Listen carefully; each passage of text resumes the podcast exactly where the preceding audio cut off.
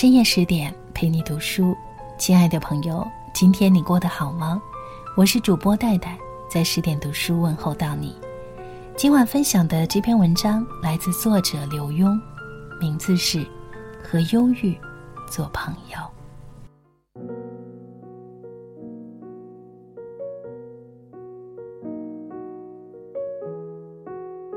昨天深夜，我听见楼上传来重重一声，以为你掉落什么东西，但接着又传来几声，接着你妈妈就上楼了，而且一去就是半个小时。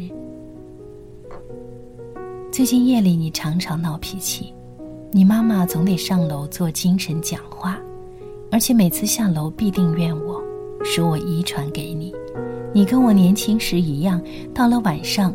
就抱怨当天的事情做得不够多，或者莫名其妙的不开心。他把你闹情绪怪到我头上，我百分之百接受，因为我直到今天都一样，常常到了夜里十一点钟就心不安，觉得好多事都没有做完，产生莫名的恐慌。这有什么不好呢？我发觉许多像我这样，总怨自己没做好这样、没弄好那样的完美主义者，虽然过得辛苦，却能有不错的成就。话说回来，当你想把每件事都做得十全十美，当然会透支，也当然会焦虑。记得有阵子我说我有忧郁症，你妈妈说那哪算忧郁症？又说她早问过精神科的医生，医生说事情太多而有躁郁是当然的。我的工作这么重，换做哪个人都一样。相反的，碰到大事却若无其事，倒可能有问题了。你今年有一堆考试，加上担任校刊主编、参加交响乐团，还得为歌剧伴奏，当然会焦虑。你怎么不想想？自己能扛下那么多重任，是一种光荣呢。我是过来人，也了解忧郁的表现。不久之前，我还在读者文摘里读到，上海和香港的青少年，曾有自杀想法的有百分之十一点三和十一点二，台北的更可怕，居然高达百分之二十七点七。青少年为什么会有自杀的念头？那不一定因为功课压力，而因为青少年正处于离开父母、出外独立的转换期，生怕自己没有能力面对未来，并且开始想人为什么活着，到这个世上来有什么意思。所以青少年常爱算命，想预知自己的未来，也有不少人小时候不信教，到了青少年时期却勤跑教堂。我在青少年时期也一样，甚至喜欢一个人独自到深山里，坐在溪间的大石头上写文章。那是我最爱去乌来的云仙乐园，听见园里播出流行歌曲《蓝色的梦》，心头就浮上蓝色的哀愁。所以我少年时特别喜欢古人“少年听雨歌楼上”。为赋新词强说愁，和念天地之悠悠，独怆然而涕下的诗句。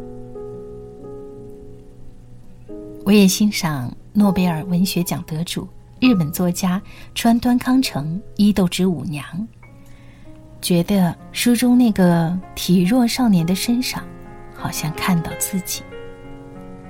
当然，多愁善感也可能是天生的气质。近年的医学研究更发现，那气质常因为血清素的不足。我们脑里好像有条河，许多忧愁的人到河边等着过河，血清素则好像载人过河的渡船。当血清素多的时候，那些忧愁的人很快就渡过了；而当血清素不足，河边则挤满了忧愁的太渡者。这种人一多，忧郁症就来了。也可以说，同样烦心的事，有些人一下子就过去了，有些人却挂在心上久久不去。后者尤其到了晚上，可能一整天的事都会浮上脑海。我是不是白天又讲错话了？某人那句话是不是专门针对我？我今天的考试原来认为表现不错，但会不会填错格子或没有看清题目？因为血清素不够，那河边一堆忧愁者，你一言我一语的吵闹。有些人甚至因此失眠，或产生强迫症，也就是明明不愿去想，却非想不可。明明出门时把炉子、窗子都关好了，离家之后却又不放心，非要回去检查不可。无可否认，这种情况严重起来都算是一种精神病。但是毛病有轻有重，重的固然应该吃药，轻的却是一种人格的特质。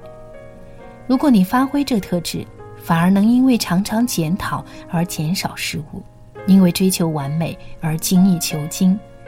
所以，古往今来，不知多少伟大的艺术家、文学家、政治家，都有忧郁症的现象。不久前，我去医院看眼睛，先放大瞳孔，再检查眼底。医生说我得飞蚊症，不治恶化，也没法改进。我临走，他还幽我一默：“那不是早就存在了吗？不管他，别理他，忽略他。”如果还总觉得他在眼前晃，干脆就跟他做朋友。医生讲的多好啊！很多毛病如果难治疗，又没有严重到该吃药，就跟他做朋友吧。甚至感谢上天给你与生俱来的忧郁特质，使你能先天下之忧而忧。记得我像你这么大时，常因为忧郁而失眠。但是有一天，读到近代阮籍的诗：“夜中不能寐，起坐独鸣琴。薄帷见明月，清风吹我襟。孤鸿号外野，翔鸟鸣北林。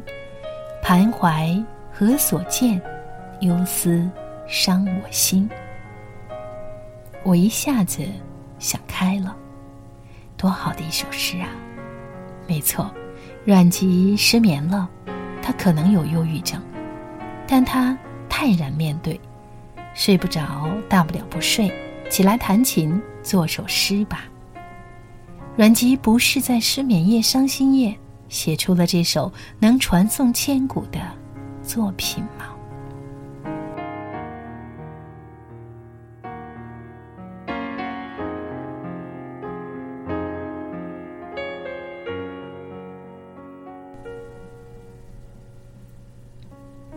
以上就是今晚分享的内容，来自作者刘墉。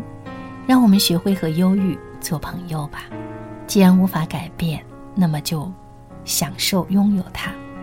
我是戴戴，更多美文请关注公众号“十点读书”。下次再会，晚安。